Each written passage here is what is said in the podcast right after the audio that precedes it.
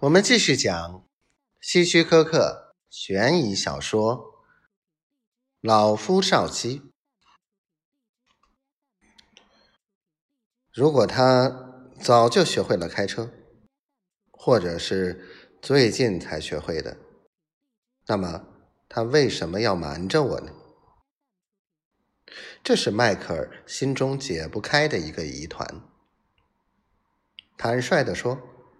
他在婚前对她的了解并不多。那时，他因为生意上的事情经常去一家公司，而他则是这家公司的接待员。一来二去，他们就相互认识了，并成了朋友。当然，他们后来的关系已经胜过朋友了。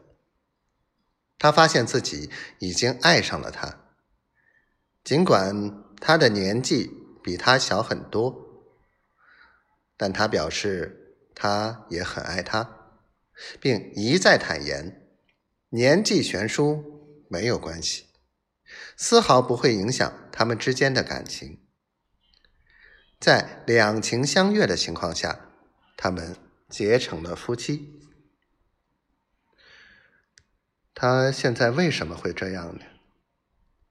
迈克尔心中产生了一个大大的问号。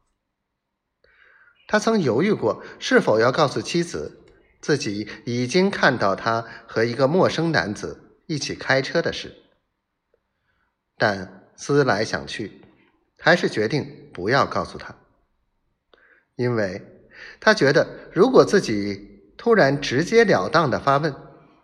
可能会产生两种情况：一种是造成他的惊慌失措，乖乖吐露实情；另一种就是他会极力狡辩，甚至撒谎。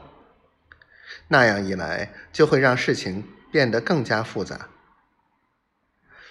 虽然他的行为让他震惊不已，也迫不及待的想知道答案。但他认为最好还是在两人闲谈时引起某些话题，请他做出解释为妥。一天晚上，他和妻子饭后坐在客厅里，在不经意间，他开头问道：“亲爱的，你今天做了什么有趣的事情没有？”“